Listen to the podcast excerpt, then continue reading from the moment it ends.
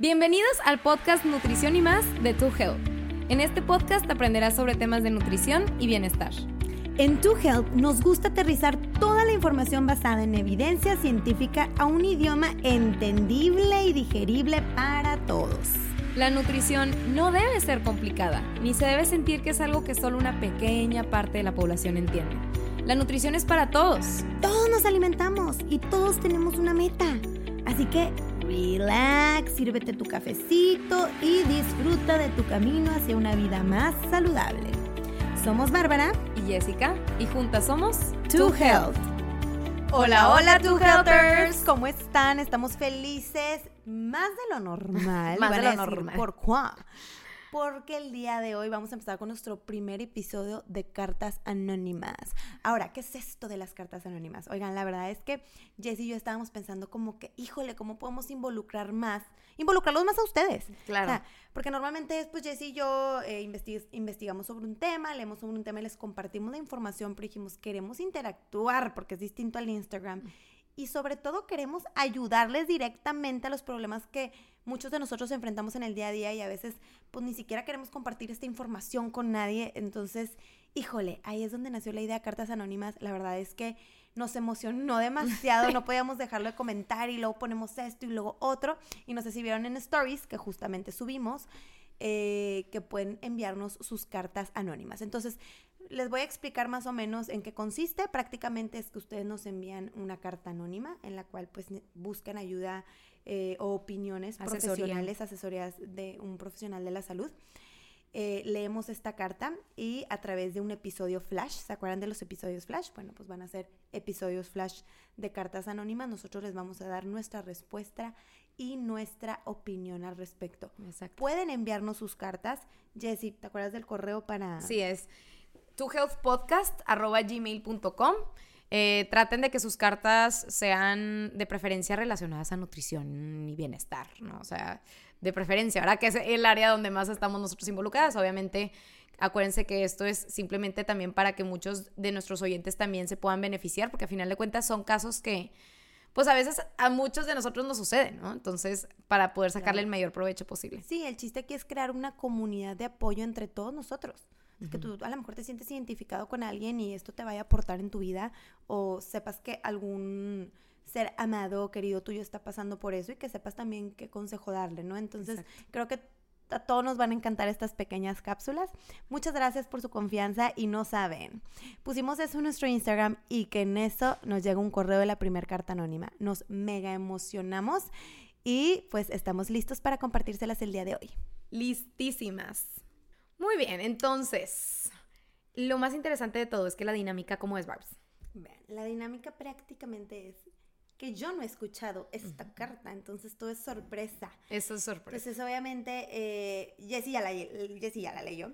Entonces, así le vamos a estar haciendo, nos vamos a estar tornando. Entonces, todo es sorpresa siempre para una de nosotras. Para una. En este caso, me tocó a mí leerla y la verdad es que, damn, la primera carta estuvo muy, muy, muy buena este, en el aspecto de que es un súper tema y que yo creo que muchos de, nosotros nos vamos a sentir identificados. Entonces, vamos a ponerle un nombre a esta personita. ¿Cómo te gustaría ponerle? Mm, Raquel. Raquel. Ok, Raquel. Raquel. Raquel nos escribe esta carta y el título de la carta es Mi novio me hace sentir mal por el tamaño de mi cuerpo. Ay,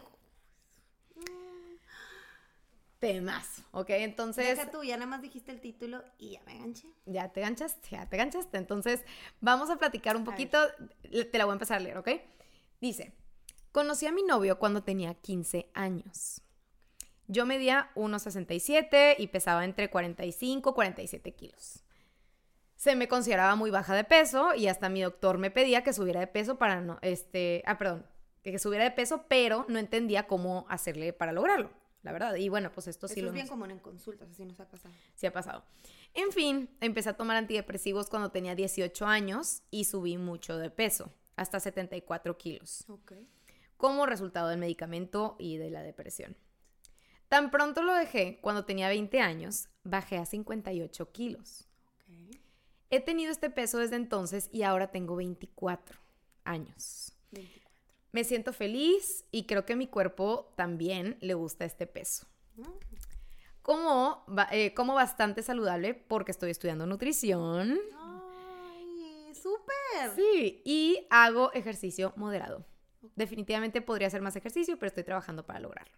Entonces hay que, de cuenta, hay que visualizarnos como Raquel cuando tú y yo éramos estudiantes, ¿no? Más o menos, pues a esa edad también, ¿no? Exactamente. Va. El problema es que cada vez que como algo malo o no saludable, mi novio me hace sentir mal por ello. Dice que no hice ejercicio ese día, así que no debería de comer ese postre, que voy a engordar, que he subido mucho de peso desde que empezamos a salir, etc.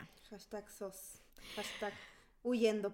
Siempre me llama la atención si como algo malo o si no hago tanto ejercicio como de costumbre esa semana.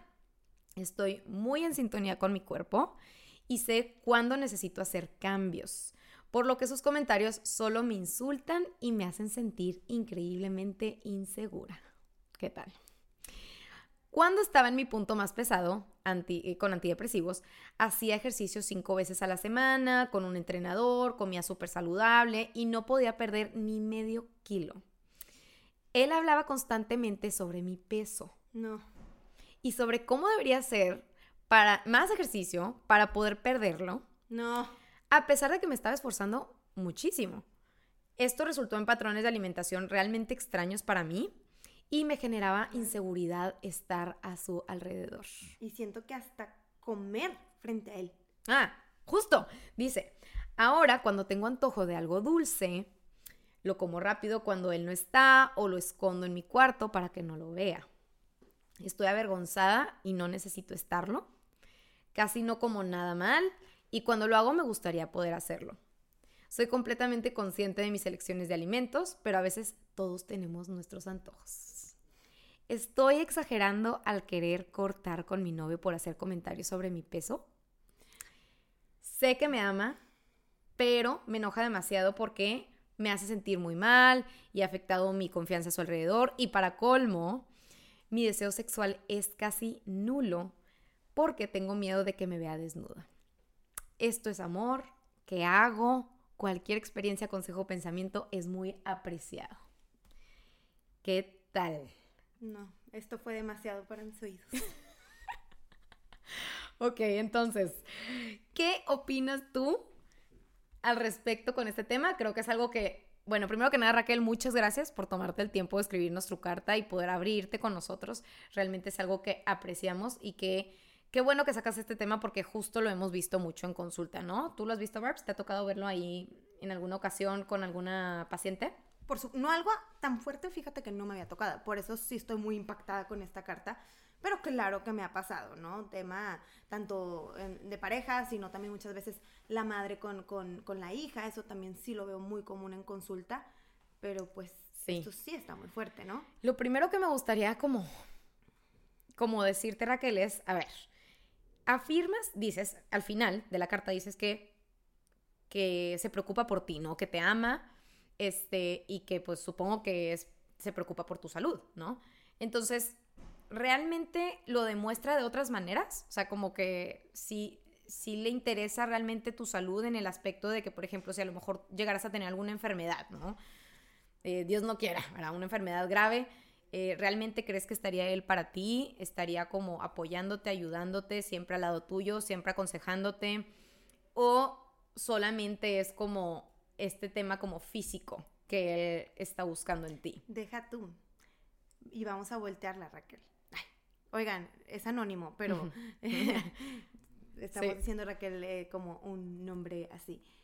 Que si esa enfermedad la llevaría a perder peso, ¿no? Entonces, por ejemplo, hay padecimientos que te llevan a perder peso, como por ejemplo una depresión, Mm. este, Dios no quiere un cáncer, es muy común la pérdida de peso. Entonces, al contrario, le aplau- te aplaudaría y te felicitaría por ese gran cambio que has logrado y te diría que te ves muy bien cuando sabemos que hasta esa costa de tu salud, Mm. oh, creo que eso dice demasiado, ¿no? Exactamente, es muy diferente decir, oye, ¿sabes qué? Me preocupa tu salud, este, vamos a ver cómo le podemos hacer. A, es que te ves gorda, ¿no? Como que hay una línea muy delgada ahí, considero yo, entre, entre como el, el, estar interesado por el aspecto físico nada más, a costa de lo que sea, o realmente que diga, oye, quiero que esté bien tu salud, o sea, de verdad estoy preocupada, porque claro, es válido y también lo hemos visto en consulta, de que la pareja pues esté preocupada por la salud de la, de la, del esposo, de la esposa, de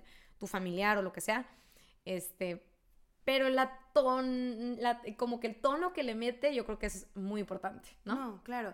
Y Raquel, tú nos preguntas, ¿se les hace normal o creen que es aceptable o eh, creen que, que, es amor o no? Queremos empezar diciéndote que esto no es aceptable. Mm, sí. No es aceptable y aparte estamos hablando que es tu pareja, ¿no? Entonces comentas que son novios, que no están casados, ¿verdad?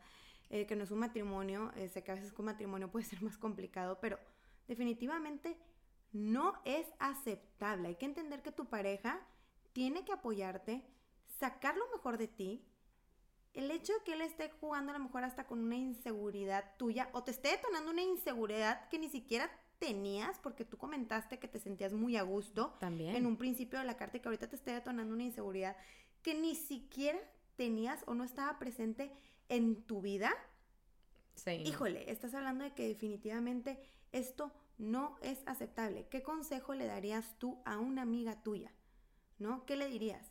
Amiga, por favor, tu pareja te tiene que sumar, no te tiene que restar. Simplemente no es aceptable en mayúscula este tipo de comentarios. Y es importante que le hagamos saber a la persona esto, ¿no? Y, y también muchas veces no es necesariamente algo que tenga que, ver con nosotros mismos, ¿no? Muchas veces eh, ese tipo de comentarios van más con, con esa persona. No sé si también estás de acuerdo conmigo, Barbs, pero muchas veces el de evaluar a la otra persona eh, no tiene que ver con, con, con, ella en general. A veces tiene que ver con la inseguridad de uno mismo o, algo que esté pasando a esa persona este, y que en su pasado, lo que sea, y que pues nos esté haciendo sentir mal en ese momento. Estoy totalmente de acuerdo. O sea, muchas veces alguien inconforme con su vida, inclusive, con su cuerpo, que o que tenga algún trauma, inclusive del pasado. que haya amargura en su corazón por X o Y, no necesariamente relacionado este, a su cuerpo. A veces esa es una forma a través de la crítica eh, de desquitarse con el mundo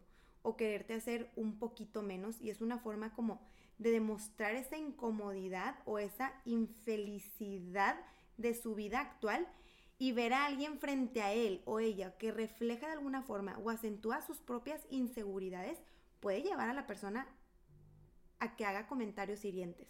No sé si me expliqué. Sí. Y, normalmente pensaríamos como que, a ver, pero, ¿por qué? A ver, ¿tú qué opinas, Barbs? Dice, me ama.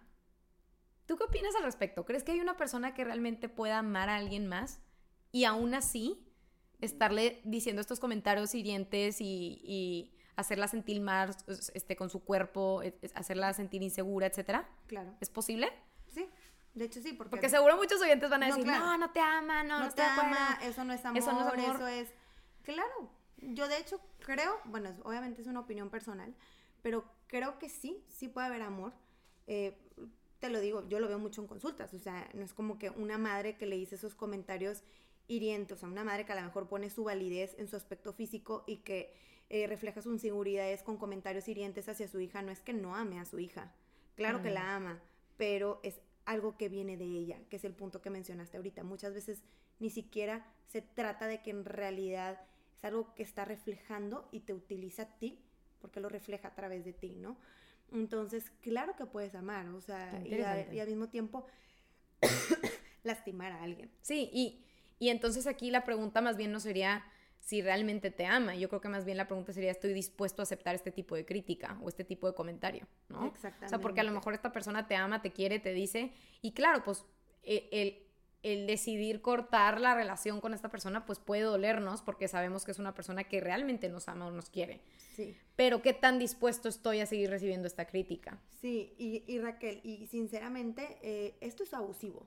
Y esto es violencia psicológica, ¿ok? A lo mejor no es una violencia física, pero esto es una violencia psicológica. Nadie, nadie, nadie puede, uno, determinar qué es lo que debemos comer y qué es lo que no debemos comer. Nosotros hacemos lo que queramos, si queremos comer saludable, comer saludable, y si no, tampoco, si queremos hacer ejercicio también, y si no, tampoco, ¿verdad? ni se diga el aspecto físico, creo que ni, creo que ni lo tengo que decir, yo creo que todos sabemos. Este, a ver, definitivamente esto es abusivo. No, y al final de cuentas, creo que no, tampoco debería ser como que tan crítico sobre lo que comes, porque a ver, nadie es perfecto en su alimentación. O sea, y sí podrías llegar a ser como perfecto, eh, pero a corto plazo. Por ejemplo, la gente que se dedica al fisicoculturismo, ¿no? Que dices, oye, pues por un cierto periodo de tiempo tengo que lograr tantas cosas, pero en el día a día no es sostenible tampoco nunca darte tus antojos y tampoco hacer ejercicio todos los días y ser perfecto, porque la realidad es que así no es, ¿no? O sea, sí. este, entonces es entender eso también. Y también algo importante aquí es, bueno, ¿qué sigue, no? Como ya entendimos que definitivamente sí no está bien. Eh, nos pregunta si es amor o no es amor. Sí puede ser amor, pero pues acepto esto no en mi vida. Entonces, a veces también no damos el paso de enfrentarlo, que era yo era lo que hablaba con una paciente, porque me decía, es que Barb, la verdad es que esto, esto y ocurre. Eh, también era un caso de madre e hija. Mm. Y yo le pregunté, ah, y, y ya lo comentaste. O sea, ella sabe ya le de cómo te ha herido y las cicatrices este, que te ha dejado? No, nunca se lo he dicho, pero supongo que sabe que me afecta. Y yo, no, o sea, muchas veces hay personas que nos lastiman y ni siquiera hemos intentado poner un alto. Sí. Un detente, esto yo no lo voy a aceptar e inclusive hacemos que esto se vaya exponenciando más y más y más porque nadie le puso un alto desde un principio a esta persona. Entonces tenemos que aprender a ponerle límites a las personas, aunque sean nuestros seres queridos, explicarlos que ese comportamiento te está haciendo daño, que esas palabras te están haciendo daño y que necesitas y quieres y exiges que lo deje de hacer o te vas a alejar, ¿no? Es algo que no vas a tolerar. Ya en el, perdón, en el día a día nosotros ya debemos saber qué aceptamos y qué no aceptamos y el que quiera adelante y el que no tampoco, ¿verdad? Entonces, sobre todo hablando de un noviazgo. Obviamente a lo mejor a tu mamá, pues va a seguir siendo tu mamá, un novio es, estas son mis condiciones, ¿no? Esto sí lo acepto, esto no va a aceptar, necesito que trabajes eso tú también en terapia, porque pues probablemente es una inseguridad de él y son muchas cosas detrás, ¿no? Sí. Pero qué voy a aceptar y qué no, poner este límite y hacerle hacer saber a la persona. Y también muchas veces, este, más que criticarlo y decirle, es que es una inseguridad tuya y la descargas porque tú no estás conforme contigo y tu vida ha sido infeliz y no, es hacerle saber lo que esas palabras han producido en ti. Sí, en ti en general.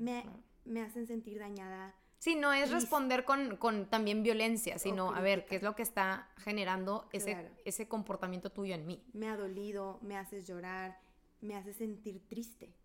Y cuando amas a alguien, pues lo último que deseas es hacer sentir a esa persona. Entonces, a lo mejor cuando también cambias esa perspectiva o la forma en la que se lo comunicas, la persona dice, ¿cómo? Yo jamás, o sea, ¿cómo me dices que te, te hecho es tanto daño. O sea, hasta puede ser algo que le afecte hasta a la persona enterarse que te, te produjo ese daño, ¿no? Y que pues a lo mejor ni siquiera era consciente, sobre todo cuando no has, cuando no has intentado ponerle un límite o expresarle cómo te hace sentir. Sí, totalmente. Yo creo que el primer paso sería expresarle cómo te sientes, eh, darle una oportunidad para que haga un cambio, ¿no? Obviamente eso sería muy importante.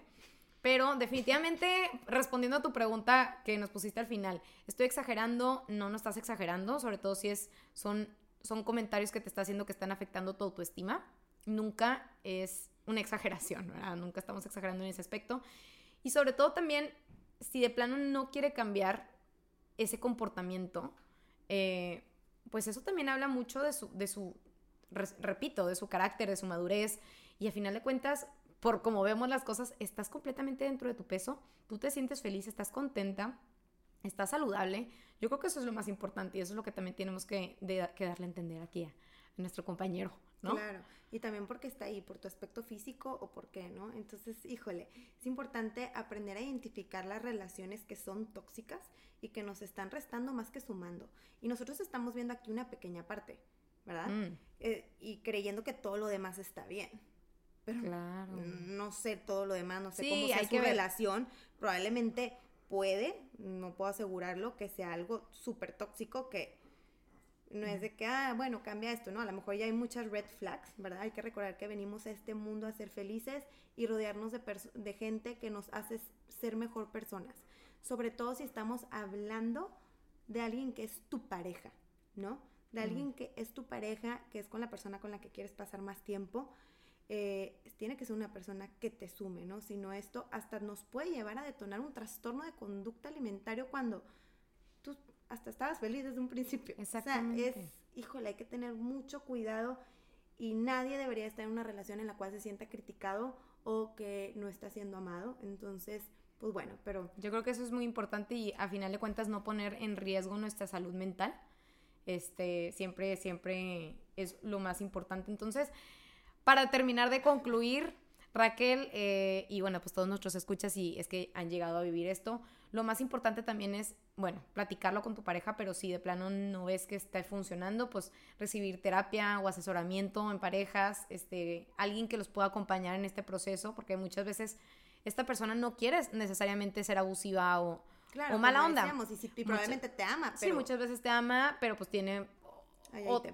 tiene cosas en el trasfondo, todos tenemos cosas en el trasfondo que pueden estar afectando ya nuestra relación.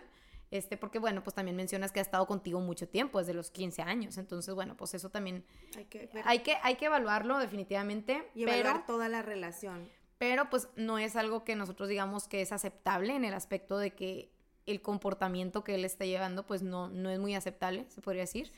Y eh, definitivamente el progreso que tú has logrado en todo este proceso de oye, llegar hasta un punto en el que te sientes bien con tu cuerpo no debería ser como demeritado por alguien más, nunca. No, Raquel, y, el primer paso es darte cuenta que algo no está bien. Yo creo que es el primer paso.